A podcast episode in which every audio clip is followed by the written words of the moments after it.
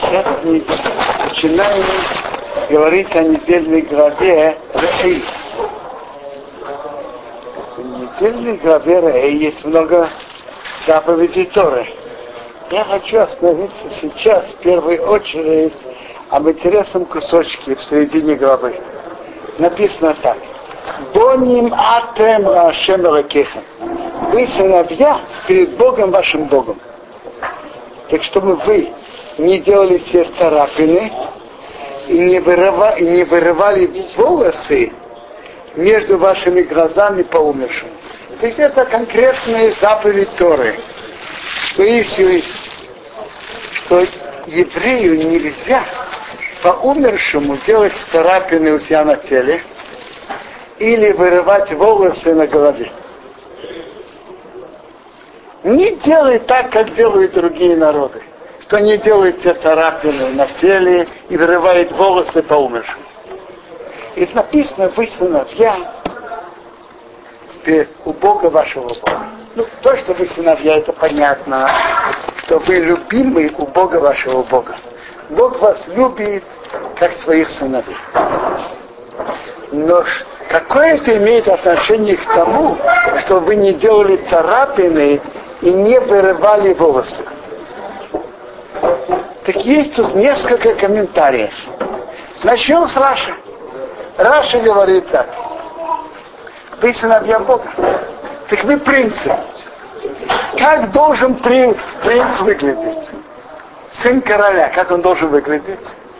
Должен выглядеть уважаемо и красиво. Еврей, каждый еврей, он принц. Еврей должен выглядеть уважаемо и красиво а не, а не поцарапанный на теле, не с вырванными волосами. Еврей должен выглядеть уважаемо как, как сын короля, как принц.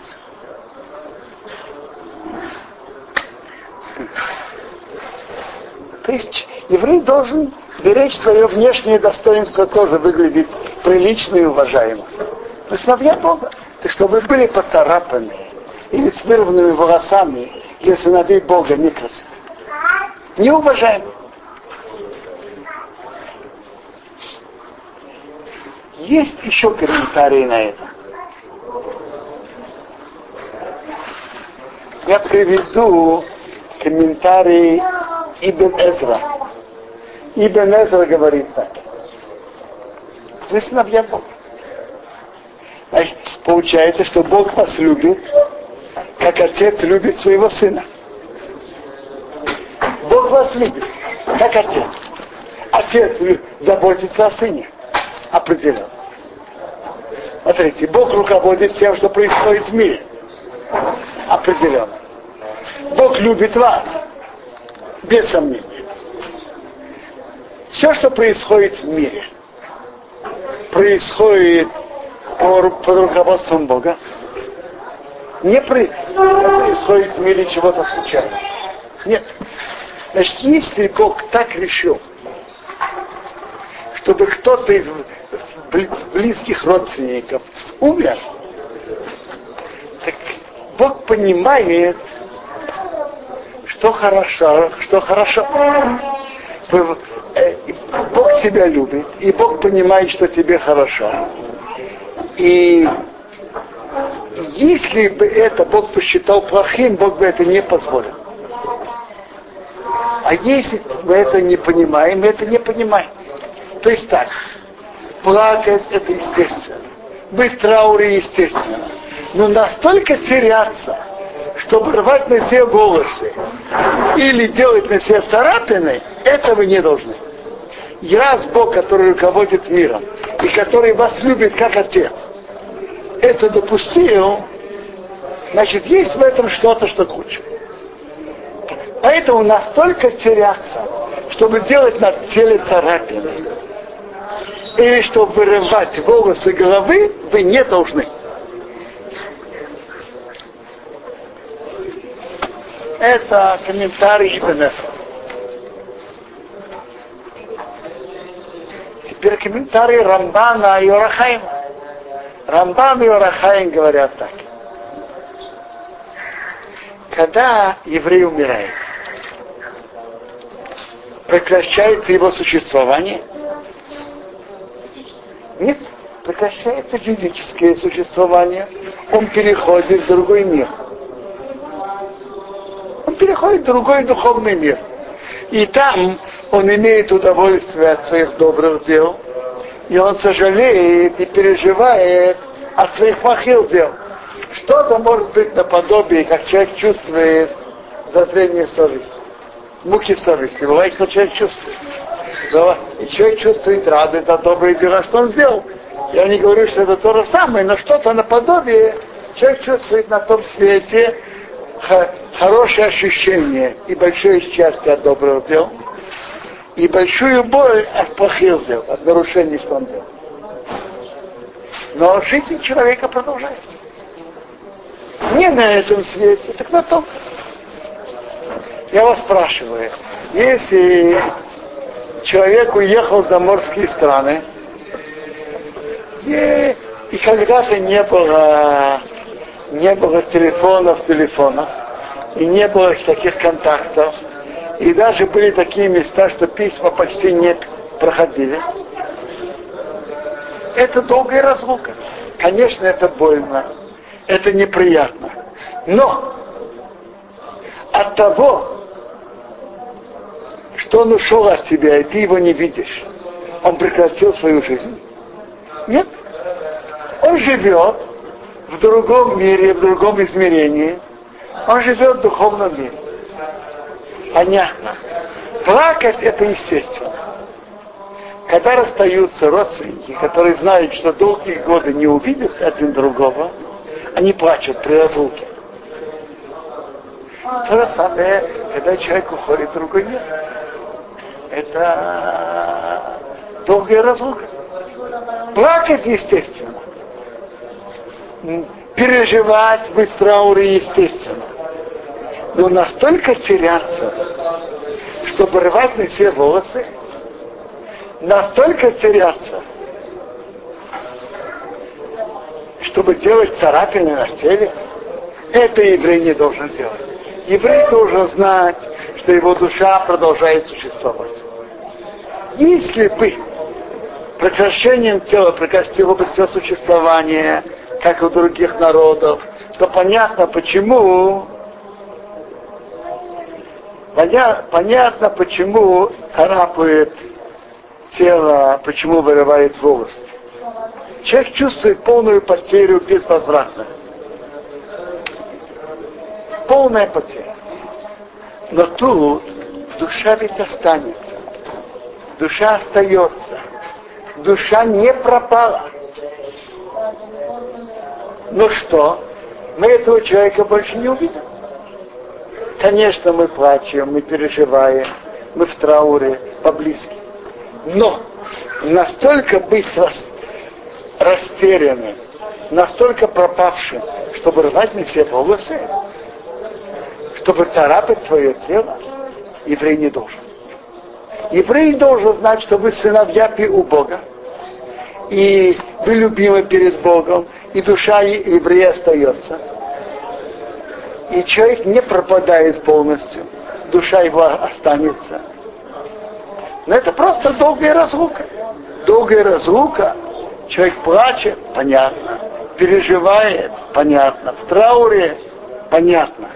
Но настолько, чтобы рвать на себе волосы, делать царапины на теле. Вы сыновья Бога, душа остается. Это что вы? Он продолжает свое существование в другом мире, в другом измерении. Душа его осталась. Он не пропал безвозвратно. Он остается. Так поэтому делать на себе царапины и рвать волосы вы не должны. Почему одежду не только можно, но Одежда это что-то другое. Это проявление траура. Но тело это что-то больше этого. Рвать одежду, человек проявляет, показывает, что он в травме. Траур это естественно. Это разлука. И это больше разлука, чем кто-то уехал в Заморскую страну. Но, все, но надо знать, что человек не прекратил свое существование. Он остался. Раз вы сыновья Бога, душа осталась. А раз так, что так уж переживать? Переживать, да, но настолько быть в растерянности, чтобы рвать волосы, чтобы делать царапины на теле. Нет, этого не должны делать. Если вы это делаете, так вы не ощущаете, что душа этого человека, близкого вам, осталась. Вы сыновья Бога, душа его остается. Он уехал в далекую дорогу. Вы находитесь в разлуке, и понятно, что ну, плач, естественно, плакать, естественно, быть в трауре, даже, естественно, рвать одежду, как вы сказали. Но делать царапины на теле, вырывать волосы, нет. Это уж слишком. Э, это то, что я вам сказал, это комментарий Рамбана и, и, и прошу прощения, и Орахайма. Рамбана и Орахайма. Э, минуточку. Йорцет каждый. Это что? Э, ухода с этого мира. Ухода с этого мира. Упоминают. Упоминают, что в такой-то день он ушел с этого материального мира. Теперь, с Фурну говорит четвертый путь.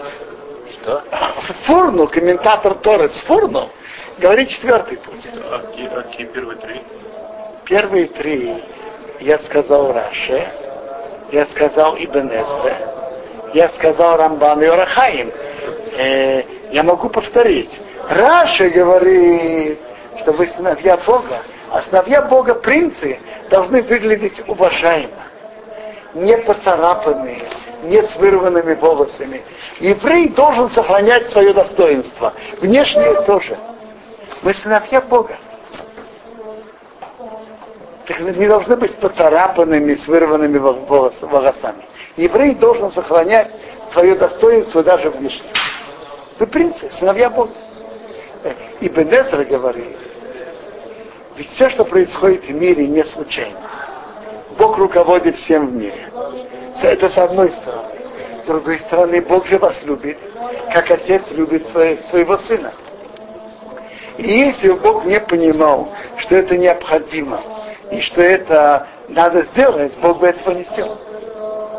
Хотя мы это, этого не понимаем, но если Бог это сделал, мы должны знать, что это все нам в конечном итоге на добро. Понятно, что это нам больно. И, естественно, быть в трауре, естественно, плакать, рвать одежду. Но быть настолько растерянным, чтобы делать царапины на теле, рвать волосы, настолько это непозволительно еврею. Еврей должен знать, что все, что происходит в мире от Бога, и что происходит не случайно, и Бог любит нас. Поэтому настолько быть растерянным, чтобы рвать волосы и делать царапины на теле, еврей это не должен делать. Это Ибн А теперь Рамбан и Орахай. Рамбан и Орахай говорит так. Если бы человек бы пропал полностью, ушел, и не осталось бы от него ничего, не, если бы, предположим, не было другого мира после смерти, то я понимаю, есть место быть настолько растерянным, чтобы рвать волосы и делать царапины на теле. Но человек же не умирает полностью. Человек умирает в этом мире, в этом измерении, в этом материальном мире он от нас уходит. В конечном итоге это только разлука. Разлука с нами.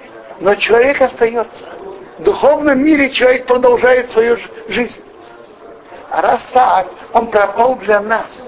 Но он не пропал полностью. Так плакать понятно, потому что даже при долгой разлуке люди плачут. Быть в трауре тоже понятно. Рвать одежду понятно. Но быть настолько растерянным, чтобы рвать волосы, вырывать волосы, чтобы делать царапины на теле, настолько еврей не должен быть.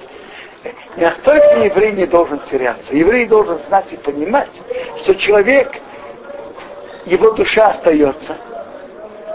И вы сыновья Бога. Душа, как еврей остается. Душа не пропала. Она находится в другом мире. Мы ее не видим, и мы не имеем с ней контактов прямых. Но душа остается. Поэтому настолько быть расстроенным, чтобы рвать волосы и делать терапию на теле нет. Это все. Можно про Якиву вспомнить. Там же там другое. Там, Ну, про, там про- он, он плакал про Тору, не про потерянного человека. Так если Нет, нет, нет. Он плакал про Тору, которую он мог бы учить, и он не сможет сейчас учить. Не, э, э, э, не послушайте. Э, там спрашивает это и отвечает, то, что, один из ответов то, что я бы сейчас сказал. Теперь, э, Сфорну говорит четвертый путь. Когда человека умер близкий человек, но остался кто-то еще более близкий. В какой-то мере это его утешает. Правильно?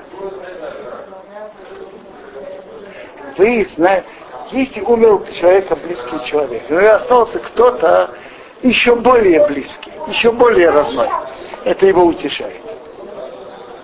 Что вы знали, вы сыновья у Бога. Вы любимы у Бога, и Бог близок с вами. Даже если твой близкий родственник умер, а Бог остался. А раз Бог остался, вы не должны быть настолько расстроенными, чтобы рвать на себе волосы и делать царапины.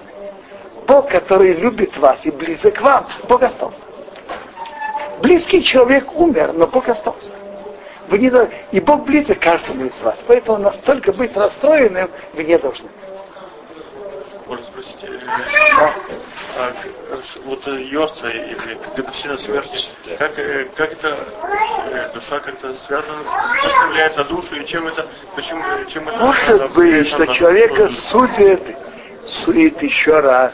И добрые дела, что мы делаем, кадиш, который мы говорим, Мишнает, что мы учим, имеет положительное влияние на, на умершего. Дальше написано так. Вы сыновья у Бога, у Бога вашего Бога. Бог вас любит, как отец любит своих сыновей. Вы любимы у Бога. И вы святой народ у Бога вашего Бога. Тебя выбрал Бог быть избранным народом из всех народов, которые на земле. И сразу после этого, после этих великих слов т- Бога про еврейский народ, сказано, что вы не ели разные противные вещи, что вы не, не- не ели некошерных животных, что вы не ели некошерных рыб, что вы не ели некошерных птиц. Почему? Какая связь между этим? Я понимаю так, что раз еврейский народ, избранный народ, так у еврейского народа есть особая чувствительность к еде. Потому что то, что человек ест, входит в его организм и становится частью его организма. И это имеет, и, и это имеет влияние, духовное влияние на человека тоже. Очень интересно, что те виды, которые Тора нам запретила, и, и животных, и птиц, это обычно хищные животные, хищные птицы. И рыб. И хищные рыбы. Это интересная вещь. Большинство видов, которые Тора запретила, это хищные животные, хищные птицы, хищные рыбы. А те, которые Тора нам разрешила, и травоядные корова, овца, коза, олень, серна, и дикий козел, лесной ли- бык и так далее, и так далее. То есть те, которые не хищные. Человек от тех животных, от того мяса, что человек ест, он перенимает их качества, и в какой-то мере он принимает и духовные качества тоже. Есть такие, которые могут дать человеку хищность, жестокость. Есть, которые есть другие плохие качества. Так я вам скажу. Для других народов это не оказывает на них влияния. Я прошу прощения за сравнение, но есть не, не все достаточно, не все одинаково чувствительны. Вот я вас спрашиваю, то, что мы едим, есть такие продукты, которые мы есть не будем. А если мы дадим это собаке, она тоже, она все съест. Так вы понимаете, чувствительность, чувствительность различна. Между человеком, между, я сказал, между человеком и собакой. Но то же самое не только человеком и собакой. Разными людьми есть разные чувствительности. Про еврейский народ написано, вы сыновья Бога вашего Бога. И ты святой народ у Бога твоего Бога. И тебя Бог выбрал быть для него избранным народом и всех народов, которые на земле. Здесь рассказ про принцессу на горошине. Принцесса чувствовала горошину, который находится под старикими матрацами. Я не знаю, насколько верен этот рассказ, но есть в нем зерно, верное зерно. Еврейский народ в духовном отношении чувствителен к тому, что другие народы не чувствуют. И для еврея есть вот эти некошерные виды, хищные виды и нехищные, скажем, другие есть качества противности, и другие плохие качества. Э, свинья находится, скажем, на каждой помойке. Не имеет в себе нехорошие другие качества. И, и другие птицы, рыбы. Бог отдалил нас от этих видов, которые могут э, иметь влияние на еврея, привить ему нехорошие качества. Потому что еврейский народ, он святой. И он имеет особую духовную чувствительность. Не все равны в чувствительности. Ну, мы говорим, скажем, про чувствительность евреев некошерной еде. Интересная вещь. Э, есть духовная чувствительность. Рассказывают про больших людей Торы, которые чувствовали что-то некошерное или сомнительное для них и не были готовы есть. Есть чувствительность. Духовная чувствительность еврея и некошерная пища может ему повредить. Мы уже как-то говорили про особую чувствительность земли. Земля Израиля тоже она особая. Мы говорим, что еврейский народ, он сын Бога, он святой, он особо чувствительный. И есть еда, которая ему повредит, которая другому не будет вредить. И есть особая земля святая, которая имеет особую чувствительность.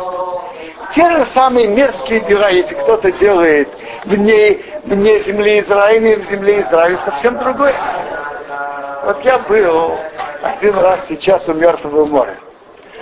В каком месте находится Мертвое море? Там, где когда-то были вот эти цветущие города с дома Гамора. Были цветущие города с дома Амора. Они делали мерзкие дела, и они не помогали бедным. Но вы думаете, во всем земном шаре не было подобных мерзких людей? Были. Так почему же именно эти города были так, так тяжело наказаны? Рамбан говорит, что земля Израиля, она особо чувствительная. И поэтому, когда тут делают мерзкие дела, разврат, проливание крови, святая земля Израиля это не может терпеть. Поэтому жители с дома и Аморы были так тяжело наказаны. Потому что земля святая. Земля не терпит мерзких людей, мерзких действий. Вот я вас спрашиваю, если будет мусор во дворе, в коридоре или в середине дворца, это мешает то же самое или нет, скажите? Что мешает? Э, будет мусор. Что? Будет мусор во дворе, во дворе, в коридоре или в середине дворца, в середине центрального зала. Есть разница или нет? Есть, конечно. Есть разница. земля Израиля это дворец Бога. Это особая чувствительная земля. Я думаю, что не случайно, что есть много людей, которые уезжают из земли Израиля. Те люди, которые не живут по Торе, если они уезжают из земли Израиля, это хорошо для земли и, наверное, хорошо для них. Земля Израиля это особо чувствительная земля. Если кто идет по пути Торы, это самое лучшее место в мире. Человек может достичь высоких духовных уровней, которые ни в любом, ни в каком месте мира он не может так достигнуть, как тут. С другой стороны, нарушать, нарушать тут плохо, потому что земля чувствительная, она как принцип.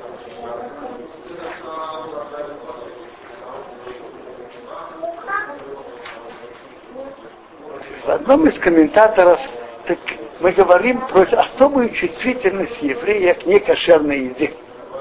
Э, в одном из комментаторов Тора говорит, что если у человека есть сомнения, если в еде что-то некошерное, чтобы он думал, а что если бы тебе сказали, что в еде, который, который есть, подают тебе в тарелке, может быть насыпали яд, а может быть нет. Ты пока не знаешь. Скажите, мы будем это есть или нет? Может быть, есть яд, а может быть, нет. То же самое, если мы имеем сомнения в кошерности еды, так это тоже это имеет духовное влияние на нас. Это то же самое, как, как, как, как духовный яд, то же самое, как яд. И поэтому кошерность это особая важная вещь еврея остерегаться кошерной еде. И это влияет на, на всю нашу духов, на весь наш духовный уровень. Кто остерегается в кошерной еде, это имеет большое влияние на наш духовный уровень.